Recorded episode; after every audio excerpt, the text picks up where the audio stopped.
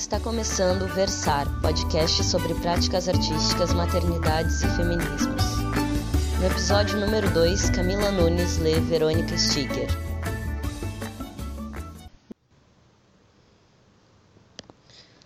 Os Anões, Verônica Stiger. Ele tinha a altura de um pigmeu, e ela batia na cintura dele. Os dois eram tão pequenos que mal alcançavam o alto da bancada dos doces. Ela dava saltinhos para tentar ver o que a confeitaria tinha de bom. Ele, mais circunspecto, espichava o pescoço, apontava o nariz para cima e aspirava fundo, como se pudesse, pelo olfato, identificar as guloseimas que o olhar não divisava. Os dois até que faziam um conjunto bonitinho. Não eram deformados, nem tinham aquele aspecto doentio característico de alguns anões. Pareciam tão somente ter sido projetados em escala reduzida. Poderíamos sentir compaixão ou mesmo simpatia por eles, se não fossem tão evidentes suas graves falhas de caráter. Não era a primeira vez que os víamos, e pior, não era a primeira vez que os víamos tentando furar a fila. O casal se aproveitava da baixa estatura para, sem vergonhosamente, passar na frente das outras pessoas que esperavam por atendimento. Foi assim outro dia na farmácia. Os dois entraram no estabelecimento e foram direto para a boca do balcão, ignorando todos os que aguardavam pacientemente. Só não brigamos com eles porque não foi preciso. O balconista, desatento como sempre, não os percebeu e, bem feito, nos atendeu primeiro.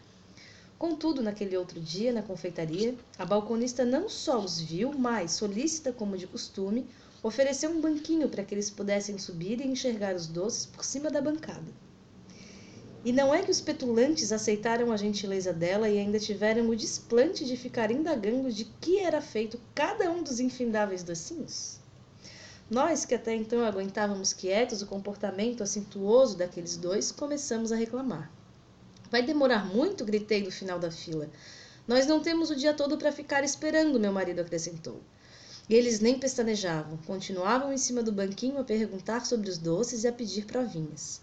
Não deu um minuto e a senhora que estava na nossa frente berrou também: É para hoje! Seu Aristides, que levava a neta pequena pela mão e se achava logo depois dos anões, ajuntou: Escolham logo, seus imbecis! A mulher, de cerca de trinta anos, que estava atrás de nós, arrematou: é, andem logo, seus moloides. Mas o casal nem te ligo. Ele se lambuzava de provinhas de doces e ela ainda limpava a meleca açucarada que se depositara nos cantos da sua boca minúscula com um guardanapo xadrez todo dobradinho. A senhora à nossa frente comentou comigo que cruzara com um casalzinho outro dia no supermercado. Eles estavam com mais de 20 produtos nas mãos, e nas mãos mesmo, me disse ela, porque eles não usavam carrinho ou cesto. Acho que eles não alcançam nos carrinhos e os cestos arrastariam no chão. Supôs, pensativa, quase condescendente. Mas exclamou em seguida: queriam passar pelo caixa para até dez itens. A moça do caixa ficou meio sem jeito de dizer para os dois que eles não podiam estar ali. E começou a registrar os produtos, continuou a senhora. Mas uma mulher grávida que estava na fila se enfureceu e chamou o gerente. E eles ficaram bem assim, sem falar nada fez ela apontando para os dois com a cabeça. Eles são bem estranhos, né? E lá estavam eles, mudos novamente. Seu Aristides, impaciente, levou a voz. Andem logo, seus merdas! É, acrescentou a senhora, vamos logo! E eu emendei, vocês deviam respeitar os mais velhos, pelo menos. Foi aí que a pequenininha se virou e me olhou. A boca minúscula ainda estava suja de doce. Ela piscou, passeou a língua pelos lábios e continuou a me olhar por cima do ombro, como se até então não tivesse percebido que estávamos todos ali, esperando. Que foi? perguntei a ela. Tá olhando o quê? E ela só piscava, impávida. Qual é a tua? continuei indo até ela. É, qual é a tua? repetiu seu Aristides. Nisso cheguei bem junto da biscazinha e a puxei com força pelo braço. Sua idiota! disse. Ela estava em cima do banquinho. Com a minha puxada, desequilibrou-se e caiu no chão, de cabeça. Meu marido, que vinha logo atrás de mim, deu um empurrão no homenzinho que parecia querer socorrer a esposa. Ele também se desequilibrou e caiu do banquinho. Ao se levantar, fez menção, fez menção de revidar. E meu marido acertou-lhe um joelhaço no meio do rosto. O narizinho começou a sangrar. Seu Aristides veio correndo e deu outro joelhaço no rosto daquele tipinho, enquanto a neta de seu Aristides chutava-lhe a canela. O sujeitinho caiu no chão de novo, ao lado da mulher. A senhora que estava na fila passou a dar bengaladas na cabeça e nas costas do casalzinho. Eu chutava com muita vontade a barriga da mulherzinha caída. Minha perna doía, mas eu continuava a chutar, sempre no mesmo ponto. A mulher de cerca de 30 anos se ajoelhou ao lado do casalzinho, pegou o homenzinho pelo pescoço e começou a bater a cabeça dele no chão várias vezes, até abrir uma fenda na parte de trás. Uma gosma espessa, verde amarronzada, saía de dentro de sua cabeça e melava o chão. Nesse meio tempo, a senhora que estava na fila se concentrou apenas na mulherzinha. Ela levantava a bengala e abaixava com força naquele rosto ensanguentado. Meu marido pulava em cima das pernas do homenzinho, enquanto seu Aristides chutava seu tronco. E a neta de seu Aristides, imitando meu marido, pulava sobre a barriga da mulherzinha. A balconista, que até então estava quieta, acho que em respeito a nós, que éramos clientes assíduos da confeitaria, interveio. Gente, disse ela, dá para parar com isso que a dona Silvia vem chegando, estou vendo ela dobrar a esquina. Eu já estava cansada mesmo e parei de chutar o que já se tornara uma massa quase informe vermelha. Arfando, fui lentamente me dirigindo à saída. Ao me ver sair meio cambaleante, meu marido parou de pular e veio atrás de mim.